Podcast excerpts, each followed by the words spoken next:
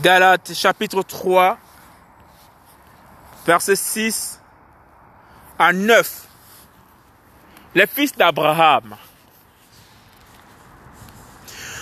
Comme Abraham crut à Elohim, et cela lui fut compté comme justice, sachez donc que ce sont ceux qui ont la foi qui sont fils d'Abraham.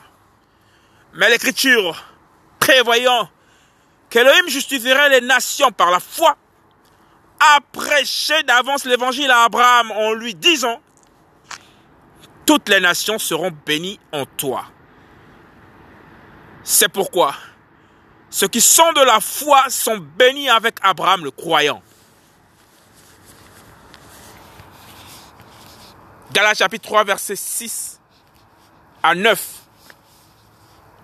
Les fils d'Abraham.